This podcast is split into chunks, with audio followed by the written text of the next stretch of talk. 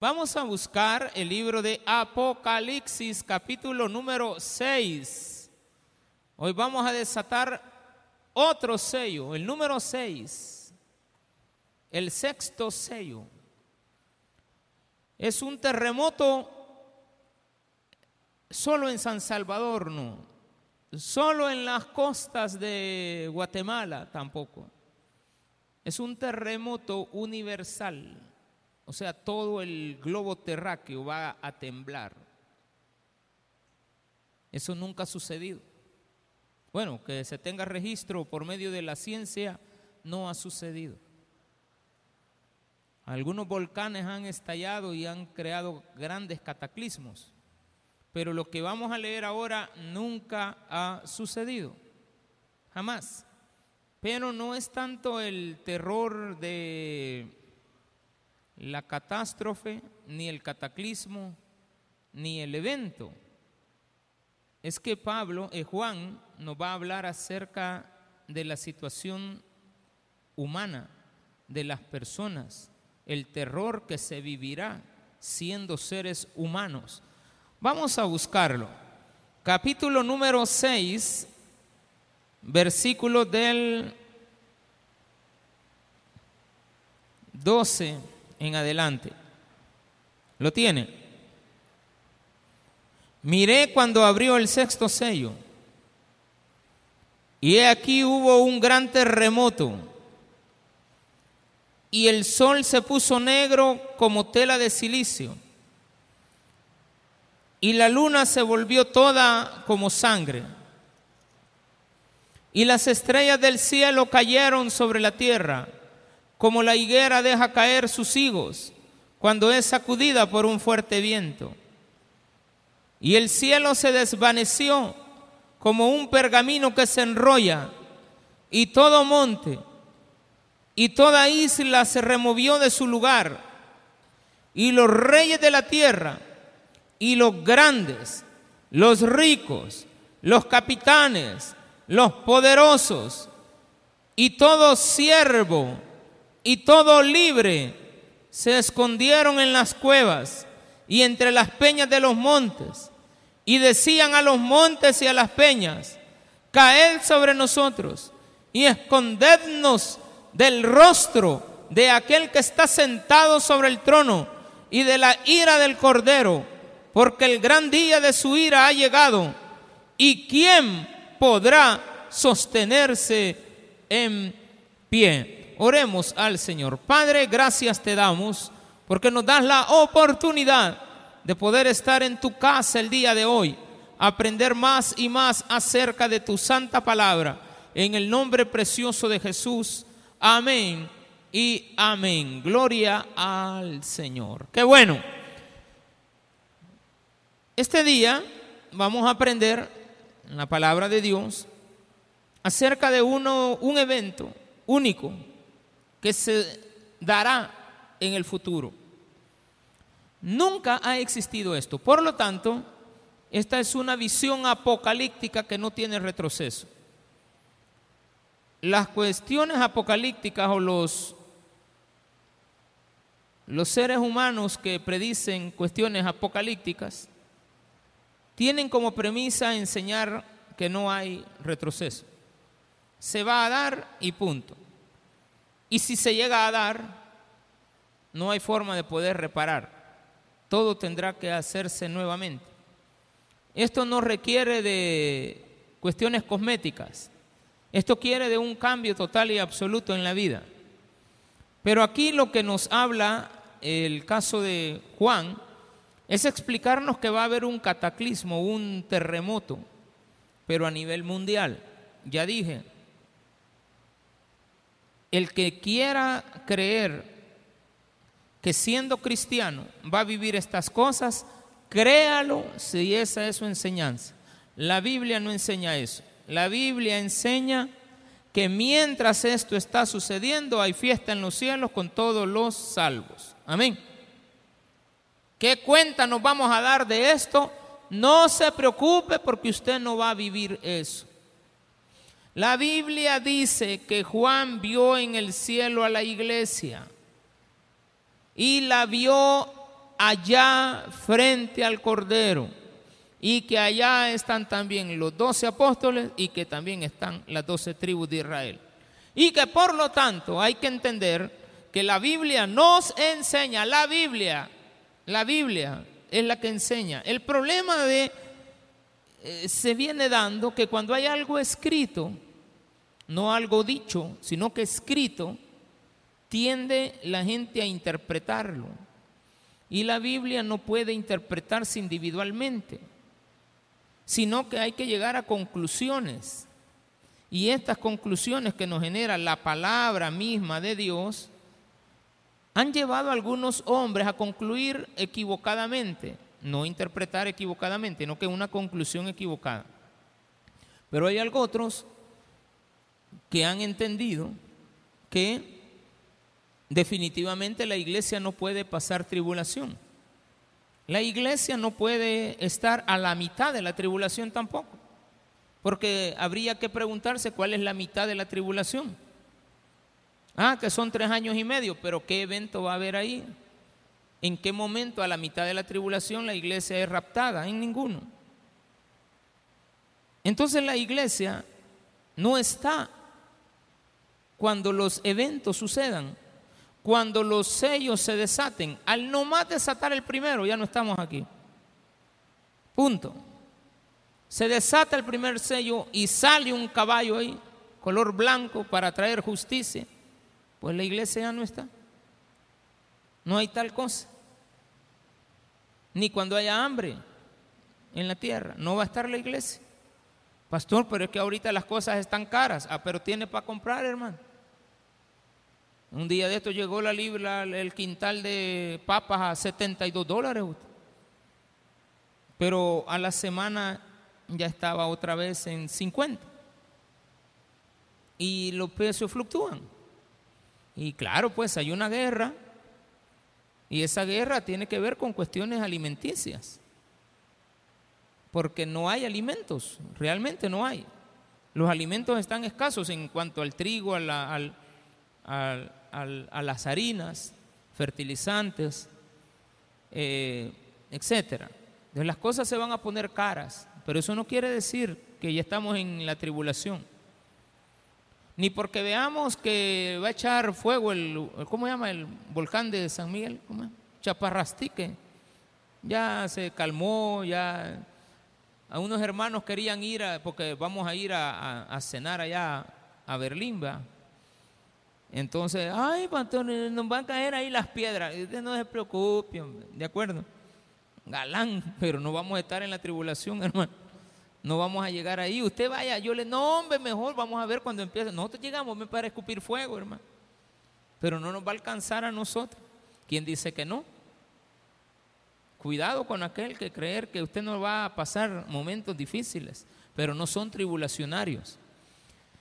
Pasan los cuatro sellos y vimos el quinto sello de la semana pasada, que dice de que el altar de las almas que habían sido muertos por causa de la palabra, testificaban y tenían eh, y clamaban a gran voz diciendo, ¿hasta cuándo, Señor? Y era la sangre, hablábamos, de todas las personas que están bajo el altar con la sangre derramada por ellos como mártires.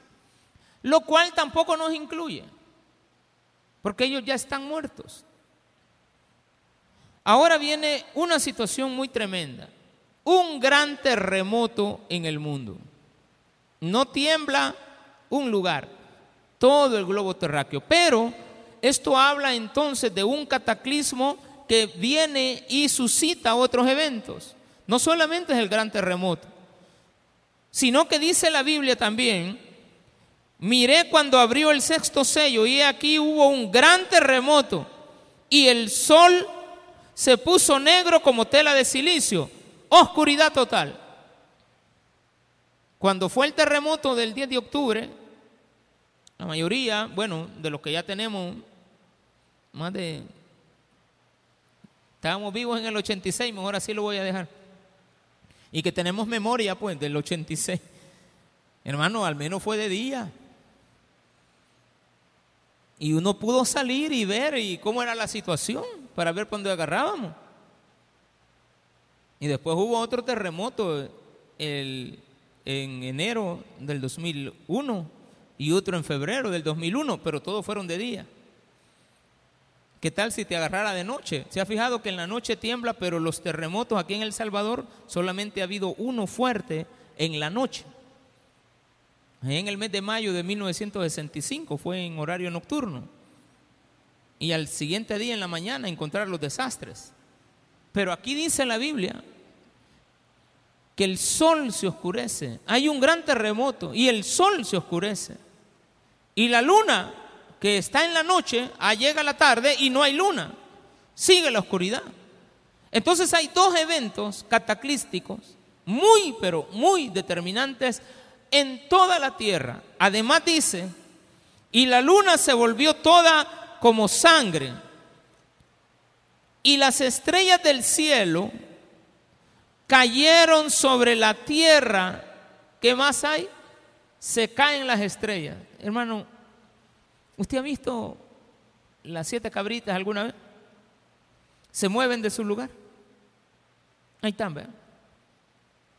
Claro, el universo se mueve, pero como todos nos vamos moviendo al mismo, al mismo, todos, todo el universo se está moviendo a la misma velocidad. Claro que hay cometas, hay satélites que hemos puesto en órbita que se desprenden, eh, hay meteoros que caen, son piedras que andan en el universo y se desprenden y logran pasar la, la estratosfera y llegan a la atmósfera terrestre y muchas veces se desintegran en el camino por la presión que hay para entrar a la Tierra. Porque el problema no es salir de la Tierra, el problema es entrar. Sacar a los hombres de la, y llevarlos a la luna no es problema, el problema es traerlo a usted de la luna, hermano. Porque hay gente que allá pasa en la luna, ¿va? son lunáticos. No, no salen de sus problemas. Tienen problemas de la mente. Entonces andan en la luna toda la vida. Entonces traerlo de la luna para acá, eso es muy difícil. Pero dice aquí que se caerán las estrellas. No, no, no va a haber lluvia de estrellas y que unas estrellas fugaces. Ay, mira qué bonito. Un terremoto, súmele que está todo oscuro y súmele que no hay estrellas porque dice que caerán. Como se caen las hojas de la higuera cuando usted sacude el palo. Todos estos eventos ya lo habían dicho los profetas. Oseas, en el capítulo 8, versículo 8, ya había predicho esto. También lo había predicho Jeremías, lo había predicho Isaías, lo habían predicho en los Salmos. O sea que todos sabemos, y hemos dicho incluso ahora en esta época, que va a haber un fin del mundo. Y ese fin del mundo llegará. Eso es inevitable. Usted no lo puede quitar. Pero ¿cómo es posible que aquellas cosas que nunca se mueven, hoy se muevan? No haya más luna, no, no esté más la luna, no esté más el sol. Está, el sol está, pero está oscuro. Se tapa, se cierra, dice que hay una nube grande a nivel mundial y las estrellas del cielo cayeron sobre la tierra, como la higuera deja caer sus higos cuando se, es sacudida por un fuerte viento. Y el cielo se desvaneció como un pergamino que se enrolla. La idea de esto es que el cielo, el firmamento se desvanece, deja de existir. No hay más cielo. Y los extraterrestres, pastor, que no hay extraterrestres, hermano. ¿Cómo no? Marcelo Larín dice que hay. Deje el Marcelo Larín. Ahí deje ahí a Georgius Espinópulos todo pero parado, como que se echa vaselina bastante. Ahí déjelo. Que él crea eso. Pero no hay vida en otros planetas, en otras galaxias. La vida solo está acá. Pastor, ¿y los ángeles dónde viven? En el cielo con Dios. Pastor, y entonces, ¿y los demonios? Ellos están confinados a la, a la atmósfera de la tierra y pueden estar abajo de la tierra. Están en prisiones eternas. Y los únicos habitantes del mundo, de toda la galaxia, de todo lo que existe, de todo el universo, solamente habemos aquí. Pastor, y si algún día se descubre, usted quedaría burlado, ya no voy a estar vivo, hermano. Amén. De aquí que vengan a descubrir eso, yo ya no voy a estar. Y aunque se lo comprueben, dice la Biblia, no les creas. Si te dicen, he ahí un Cristo, no le creas. Hay cosas que parecen buenas, pero no lo son. Pastor, ¿y de qué estamos hablando aquí? Usted me está hablando de que van a haber terremotos, me está hablando de que se va a oscurecer el sol y la luna, está hablando de que va a haber una lluvia de estrellas. ¿Y qué más dice? Que el cielo se va a desvanecer como un pergamino. Y todo monte y toda isla se removió de su lugar. Y me está diciendo que las colinas, que los montes, que el cerro Guasapa se va a mover de su lugar. Me está diciendo que la isla del conejo va a ir a aparecer allá a Costa Rica y los nicaragüenses este, y los hondureños van a andar buscando la isla del conejo. Y no va a estar la isla del conejo. Claro, el terremoto es tan grande que va a destruir cosas se van a caer los montes, se van a venir, se van a abrir, la luna se va a oscurecer, el sol no va a dar su luz, va a haber un gran terremoto, entonces se está hablando de cinco eventos, cinco eventos, terremoto, oscuridad, desvanecimiento del cielo, se caen las estrellas y se mueven los montes. Todas las cosas que parecen inamovibles se mueven. ¿Y esto qué causa? Aquí viene el mensaje de ahora. Dice claramente, y los reyes de la tierra, número uno, los reyes, príncipes, presidentes, los grandes ricos, toda la gente que tiene dinero, los capitanes, ejércitos, los poderosos, hombres con poder que no necesariamente tienen que ser ricos ni que tienen que tener un puesto gubernamental. Gente poderosa en el mundo que existe. Los que manejan los tentáculos del mundo, que hacen el mundo para donde ellos quieren, que no se saben quiénes son.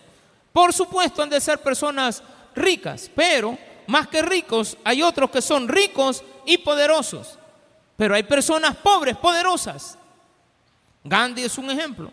Fue un hombre poderoso, pero no tenía dinero. Jesucristo es un ejemplo también de una persona que no necesariamente humanamente era rica, tenía todo lo que necesitaba en la vida, pero tenía poder. Era un hombre con poder, más sin embargo, más que poder era autoridad, tenía autoridad. Y la autoridad que Jesús tenía era porque él hablaba con el ejemplo. Pero también dice, cuéntelo si quiere, los reyes, los grandes ricos, los capitanes, los poderosos, los hombres grandes de la tierra, los siervos y todo libre. Es decir, siete tipos de personas. En cualquiera de ellos cae usted. Pastor, yo no soy rey, pero soy pobre. Pastor, yo no soy pobre, pero soy libre, pero no soy poderoso. En cualquiera va a caer.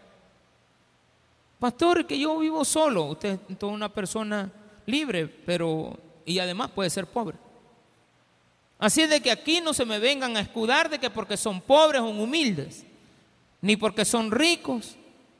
Ninguno, todos los poderosos, todos los hombres de la tierra, dice que tienen una característica. Se escondieron en las cuevas. Aquí viene el mensaje de esta noche. ¿Por qué se esconden? Parecen Adán y Eva, ¿verdad? ¿Qué dice el libro de Génesis en el capítulo 3? Ahí por el versículo 7 o el 8. Que se escondieron de la presencia de Dios. ¿Por qué se escondieron?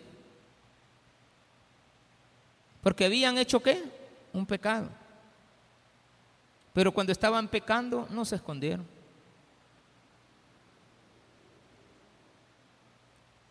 Hermano, usted y yo saben que no le tenemos tanto temor a la muerte del pecado. Cuando pecamos no le tenemos temor a la muerte, ni a lo que nos va a pasar, ni a las consecuencias. Le tenemos temor a la confrontación. ¿Oyó eso? El problema del pecado no tiene que ver con el temor que le tenemos a las consecuencias, sino que a la confrontación del pecado. Porque dice ahí que querían esconderse del rostro del Cordero. Adán y Eva se escondieron de la presencia de Dios. ¿De quién? De la presencia de Dios. El marido que engaña a la mujer no quiere, fíjese bien, le tiene mucho temor, más temor a que lo descubra la mujer que a las consecuencias que se van a tener que dejar. Él desde que está pecando sabe que va a pagar una consecuencia. El que roba no tiene temor a devolverlo, lo robado, sino que al hecho de confrontar a la persona a quien le robó. El violador no tiene temor a la cárcel, tiene temor a la confrontación con la persona que agredió. Porque todos los pecadores se sienten inocentes. Yo quiero que empiece a entender cuál es el mensaje. Gran cataclismo, ¿verdad? No es el problema del cataclismo, hermano. No es el problema de que haya un gran terremoto. El problema es que en medio del terremoto, la oscuridad, la, ausencia de estrellas, la ausencia del cielo, ya no está más el cielo, el cielo se ha escondido, está usted solo. No hay extraterrestres que lo vengan a salvar. Está usted solo. No hay montes donde esconderse, se han caído. No hay islas donde retirarse, se han ido. Solamente le queda algo. Confrontar a Dios con el pecado. Entonces, ¿cuál va a ser el gran, la gran tempestad, cataclismo de la tribulación. No es los eventos. Hay gente que le presta atención a que va a haber un gran terremoto y que la luna se va a poner oscura y que va a haber este, la sangre en el cielo y que se van a caer las estrellas y que no me caiga una.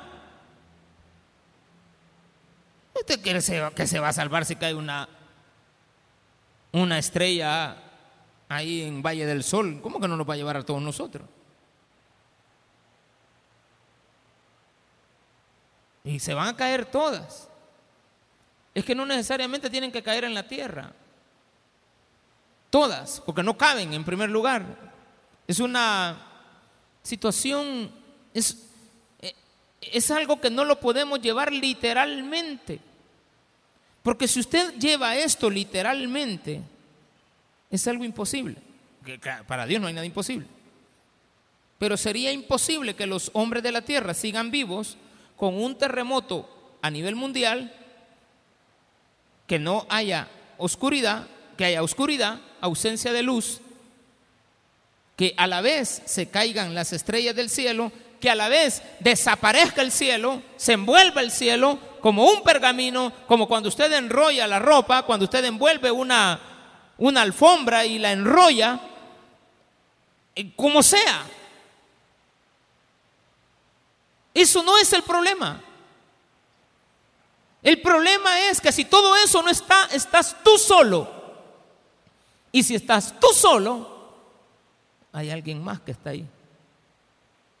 La misma presencia de Dios. Por eso es que ricos, pobres, libres, gobernadores, capitanes, poderosos, reyes de la tierra, todos van a querer esconderse, que se los trague la tierra, que se los traguen los montes. Monte, escóndeme. Isla, recíbeme. Mira, no te puedo recibir. Es que viene Dios y va, y va. Ah, ¿a qué le teme este temor? ¿A qué le tiene este temor? A que Dios te confronte. Mire, no necesitamos ir a la tribulación, porque no vamos a estar ahí. Es que Adán y Eva también tuvieron el mismo temor. Adán y Eva tenían temor a encontrarse con Dios después de haber pecado. Porque en el momento del pecado, no va. No, ahí, ahí que sigue el mundo. Pues sí, porque cuando usted, cuando usted, por ejemplo, vea que le van a aumentar a 400 dólares de pensión. ¿Verdad que sí? usted está esperando a que aprueben la ley y que a usted le den 400 bolitas, ¿sí o no?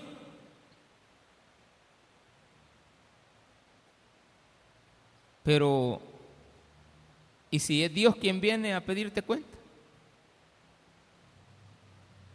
¿Quieres que te trague la tierra? Entonces quieres que los montes estén. ¿Quieres ver para dónde vas a salir corriendo? el mensaje apocalíptico, si está escrito en la Biblia, no es para que nosotros lo desconozcamos, es para que lo conozcamos. Porque si así fuera, la Biblia diría que cuando Él venga les va a enseñar un libro que se llama Apocalipsis y ahí estaría descrito todo lo que va a pasar. No, la idea es que si Dios nos da la oportunidad de conocer que hay un libro que le dio Dios en revelación a Juan para que Juan escribiera a las iglesias y después dijera qué es lo que le iba a pasar al mundo que se quedara. Cuando el mundo que se va a quedar no está escuchando esta palabra porque no la creen. Porque aquí no tenemos a los, a los pecadores empedernidos, por lo ponerlo así, porque hay pecadores aquí. Todos somos pecadores. Y pongamos a los pecadores inconversos y pongamos a los pecadores que no quieren nada de la palabra de Dios y que medio han oído hablar de un tal Moisés y que medio conocen de un tal Noé y que medio conocen de una tal Eva y de un tal Adán y por ahí del colocho dicen. No le dicen ni Jesucristo, el colocho. Una falta de respeto, pero se les perdonará, pues, según lo que la palabra de Dios dice, porque son ignorantes. Pero a usted no se le puede perdonar eso. Entonces, ¿de qué está hablando? Está hablando de querernos esconder, de ser descubiertos del pecado. ¿De qué habla el sexto sello? De que la gente se quiere esconder. Olvídese del terremoto. Olvídese de que va a estar oscuro. Olvídese que se van a caer las estrellas, se va a desvanecer el cielo y olvídese también de que se van a remover las cosas inamovibles. Olvídese de todo eso. Lo importante es que dice el versículo 15, y los reyes de la tierra, número uno, los grandes, dos, los ricos, tres, los capitanes, cuatro, los poderosos, cinco, los libres, los siervos, o sea, los esclavos, seis, y todo libre, siete, se escondieron en las cuevas, entre las peñas de los montes, porque no habían montes, no que en las peñas de los montes. Pero dice, se escondieron. ¿Por qué te vas a esconder? Si lo que tienes que hacer es todos los días presentarte delante de Dios, contrito y humillado. Y tienes que presentarte delante de Él limpio, porque no puedes estar en el cielo sucio. Entonces aquí hay una confrontación. No es el problema del terremoto ni de las catástrofes. El mensaje para nosotros es que vamos a tener un día que rendirle cuentas a Dios. Pero nosotros ya aceptamos a Cristo. Estamos limpios delante de Dios. Porque Cristo nos presenta limpios delante de Él. Quiere decir que ya nos confrontamos con Él.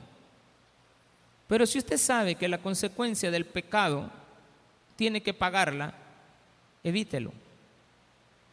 Huya de las pasiones, huya de los deseos carnales, huya de este mundo, porque este mundo no nos da nada bueno. Este mundo solo nos trae destrucción. El Salvador va a tener una vida muy diferente en los próximos años, si Dios lo permite. Primera Navidad, que dice la gente de allá de la 22 de abril, que los van a llegar a visitar. Y le preguntan a una señora, ¿y usted qué piensa hacer? Yo estoy feliz, dice. Yo no sé si, mira, ahorita sí no sé si voy a ir o me voy a quedar, si me van a venir a ver. Y a otra le preguntan, ¿y usted qué piensa? A mí me van a venir a ver mis hijos que nunca han venido porque les daba miedo. ¿Y ahora cómo anda? Andamos bien.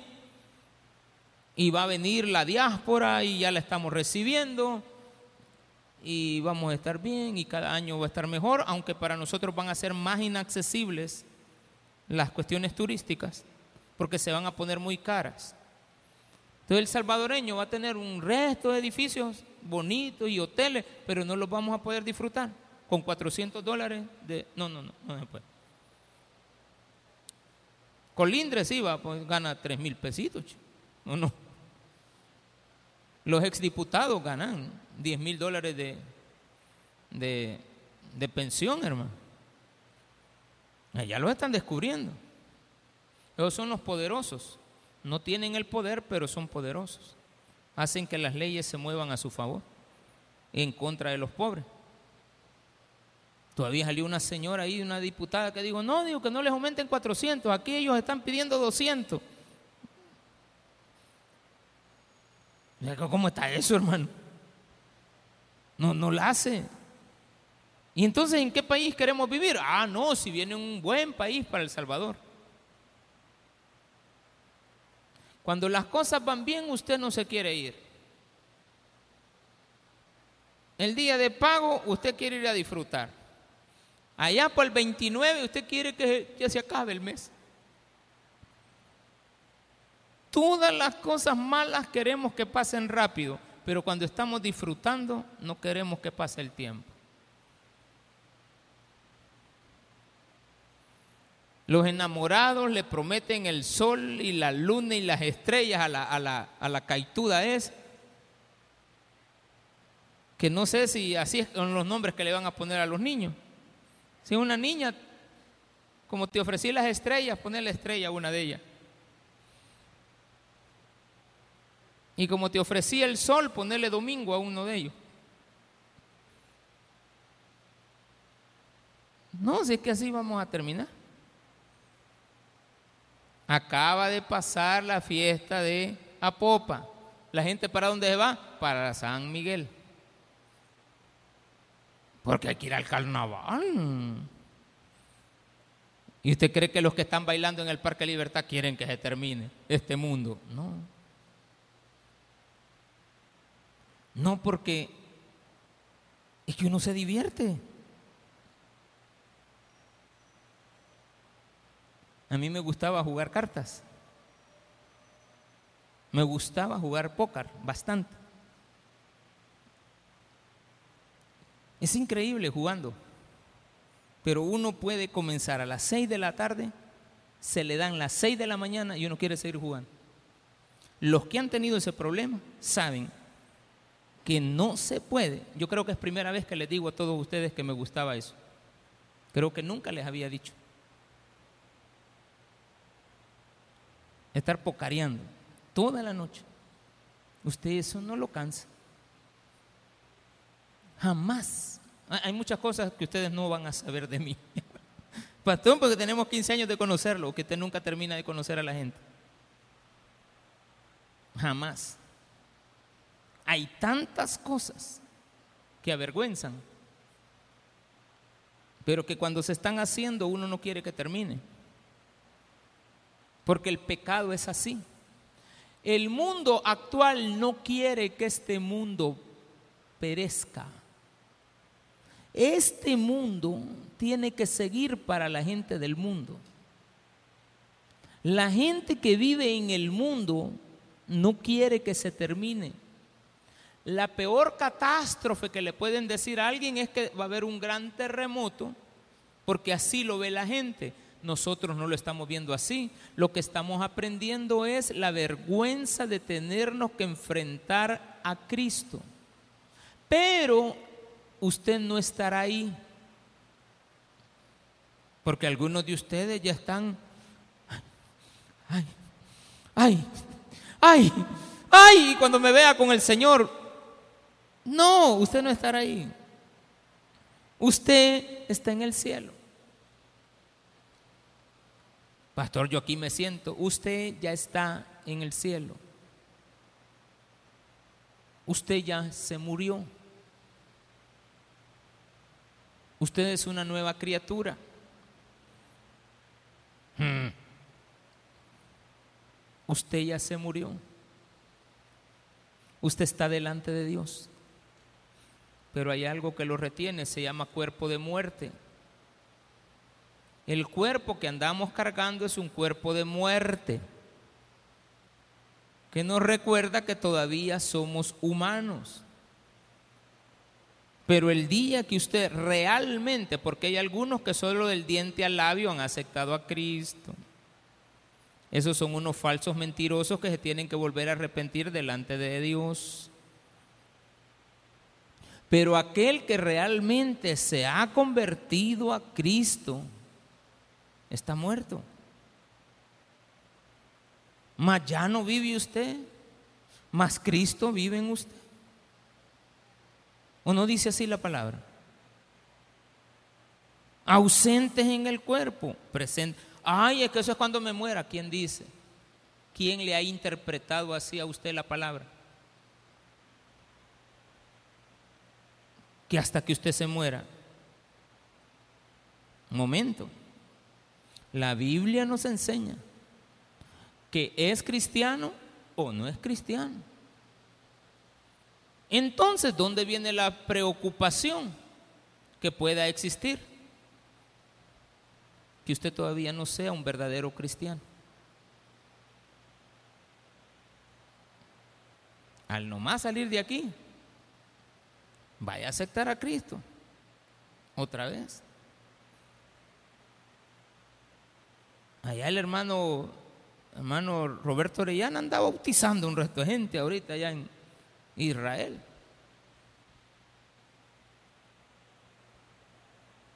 Y a muchos de esos ya se bautizaron, yo también me bauticé otra vez allá. Dije, bueno, voy a aprovechar y eso me salva. Bueno, y que no es que me, sino de que estábamos bautizando. Y al final solo quedábamos dos. Y me dice el que estaba enfrente de mí, el pastor me dice, no quiere bautizarme a otro pastor. Bautíceme si yo lo bautizo a usted. Va pues, le dije, bautizame. Y ya nos volvimos a, meter ahí una agua helada, hermano. Y ligosa. Porque hay bastante, ¿cómo se llama? Musgo, verde. Usted tiene que ir agarrado de unos, de unos varales ahí y no moverse. Porque medio se mueve. Un solo como que sapito va para abajo. Aceptar a Cristo solamente vale una vez en la vida. Usted no puede haber aceptado a Cristo dos veces. ¿Cuántas veces vale? Una. ¿Por qué? Es que solo una es suficiente. Lo único que esa una tiene que ser sincera y tiene que ser genuina. Entonces, si usted todavía no ha aceptado a Cristo genuinamente, es mejor que lo haga, porque si no, o ya sabe que va a haber un gran terremoto, que se va a oscurecer el sol y la luna, que se van a caer las estrellas, que se va a enrollar el cielo y el firmamento y no va a haber más. Y usted va a voltear a ver y no hay más y va a voltear a ver a las islas, no se puede huir, va a ver los montes, no van a ver más que unos cuantos este, arbustos ahí para donde usted se puede esconder como Adán y Eva en el principio. Pero no se va a esconder del terremoto. ¿Dónde estoy usted? Versículo 16. Y decían a los montes y a las peñas, caed sobre nosotros y escondednos del terremoto. Cada vez que tiembla, como yo soy este nocturno, como que hoy ave nocturna, ¿de acuerdo? ¿Qué es eso, pastor? Allá como a la una me va dando sueño. Todos los días me da sueño a las 12, entre 12 y 1 es la hora de dormir. Yo no me duermo antes. Mi esposa se duerme más antes y me va y te dejo, me dice. Más ahorita con el mundial, ay, los resúmenes, ay, Dios, olvides. Se va. Siempre siento los temblores, estoy despierto. Pero si tiembla entre la una y las tres de la mañana, me puede llegar a traer Carmelo chineado, me puede llevar, me puede volver a meter, yo no siento nada, hermano. Pero antes de esa hora, siempre que siento que empieza a temblar, hago algo. ¿Qué hace, pastor? Me levanto, pues que dice que no se mueva, yo sí me muevo, ¿de acuerdo? Abro la puerta de la calle, sí, pastor, y si anda así en pelota, no, espéreme, siempre me pongo algo antes. Abro la puerta, no del todo, solamente la abro. Le quito el pasador y la dejo así topadita. ¿Y por qué hace eso, pastor? Porque quiero esconderme. Pastor, que no está abriendo. No, de las vigas. Porque son las únicas que pueden quedar en pie en un terremoto. Las escaleras, abajo de las escaleras, pero las tengo ocupadas con un respechunche.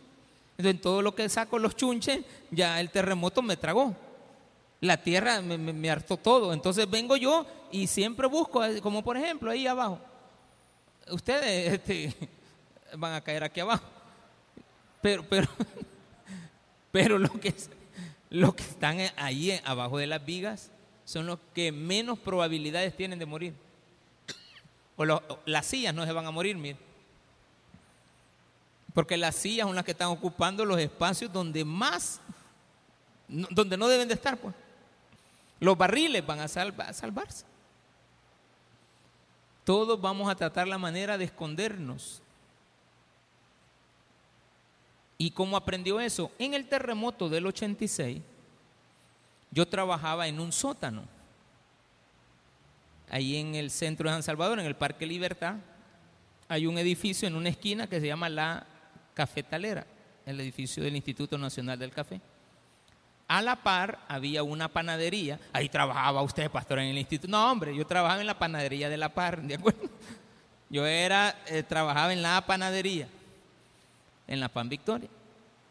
Pero como me fueron ascendiendo, en ese trabajo llegué a trabajar en el departamento de fórmulas, pero estaba en el sótano. Era un lugar secreto. Nadie podía entrar ahí. Solo tres personas.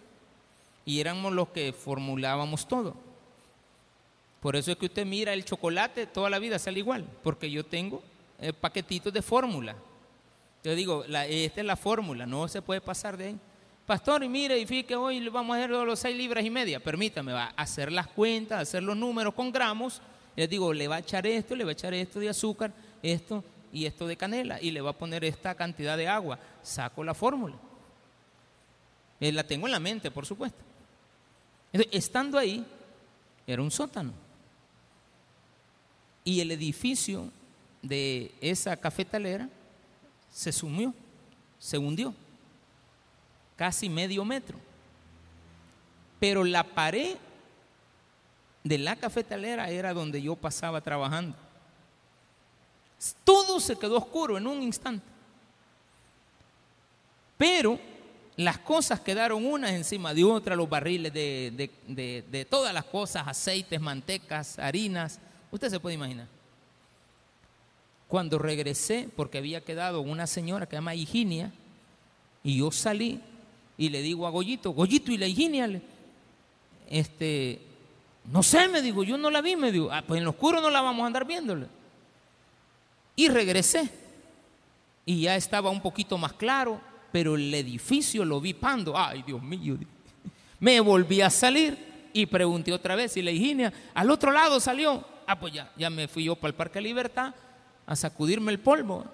Fue todo, todo blanquito, iba yo como que era ratón de, de panadería. Y ahí aprendí que en las vigas son las últimas. No de, otro lugar, de ahí lo aprendí.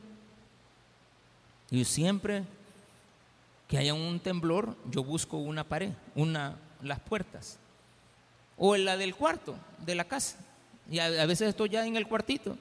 Y mi esposa lo primero que siente que ella hace es que yo abro la puerta. ¿Y por qué lo hacemos? Ah, porque cualquier cosa, nos quedamos aquí juntitos los dos, abrazaditos. Y si nos morimos, que nos entierren juntos. En la misma tumba, le digo, para darnos besos de amor y toda la vida. Guácala, le decía. No, si yo no quiero nada con vos ya de aquí para allá.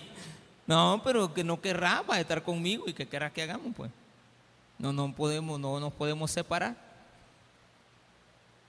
Y decían a los montes y a las peñas, caed sobre nosotros y escondednos del rostro de aquel que está sentado sobre el trono y de la ira del Cordero. La gente huye de la ira de Dios, no de la catástrofe. Mire qué bonito es este mensaje. No es el terremoto el problema. No son las catástrofes. Es que te vas a tener que enfrentar a Dios un día. Es que yo no quiero nada con Dios. Te vas a enfrentar a Dios. Es que yo no quiero nada con las iglesias. Te, mira, no me importa la iglesia, te vas a enfrentar a Dios. Es que yo no sé, quiero ser cristiano como ustedes.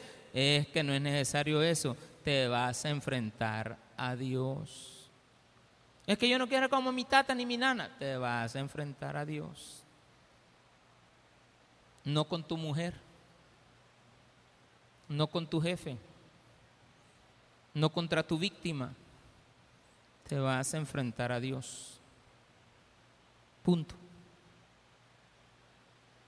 Porque el gran día de su ira ha llegado. ¿Y quién podrá, dijo el Chapulimba, quién podrá defendernos? Ahí no dice eso. ¿Quién podrá sostenerse en pie? Porque el terremoto hace que tambalees. Otro terremoto me agarró ahí en, trabajando en Antel, ahí en la colonia Roma, también fue de día. Pero ahí yo trabajaba afuera, en, la, en, en una caseta. Ahí estaba la oficina donde yo trabajaba. El primer nivel, pero afuera, una casetilla. Y ahí lo mismo, abrir y salir y ver la puerta, pero ahí vi que la tierra como que eran ondas. Jamás yo había visto eso, pero esa vez vi que, que, la tierra ondea, la, que, que, la, que las, todo, el, todo el asfalto se, se mece. Es horrible. Y uno quiere esconderse. Pero cuando eso sucede, uno se quiere esconder. Pero aquí lo importante no es esconderte del terremoto, sino que Dios está delante de ti viéndote. Y cuando tú vengas a reaccionar, ya es muy tarde. Porque la ira de Dios no es ira como la que nosotros conocemos. Hace tiempo les expliqué según el primer libro de Juan, capítulo 5, que la ira de Dios realmente es la ira, y lo, dije así, la ira del amor. ¿Por qué, pastor? Porque Dios no trata nunca de destruir a nadie. Jamás la ira de Dios va a tratar de destruir a nadie, porque ya han sido condenados Dios no condena a nadie. La ira no es, la ira de Dios, como yo sé que es Dios, Dios no es ira. ¿Qué es Dios? Diga una palabra que lo resume todo a Dios. ¿Qué es Dios? Dios es amor. Entonces es la ira del amor. Que trata la manera de salvar almas, no de destruirlas. Esta noche Dios no te ha enseñado más que la ira del amor de Él, para que salves tu alma antes de que sea demasiado tarde. Y que suene la trompeta, porque sonará la trompeta. Y los muertos en Cristo resucitarán primero, según lo dice el primer libro de Corintios capítulo 15, cuando habla de la resurrección de los muertos. Y dice mismo Pablo, yo soy un abortivo, como un abortivo llegué a los pies de Dios. Entonces Dios te está prometiendo algo, que si tú le escuchas a Él, Él te dará vida eterna, salvación. Y no vas a tener por qué ir a vivir estos eventos catastróficos que nunca se han vivido y ojalá nunca los pueda vivir. Porque si usted a pesar de haber oído este sermón, vive ese día, es porque usted escogió la condenación y no el amor de Dios. Démele un fuerte aplauso a nuestro Señor.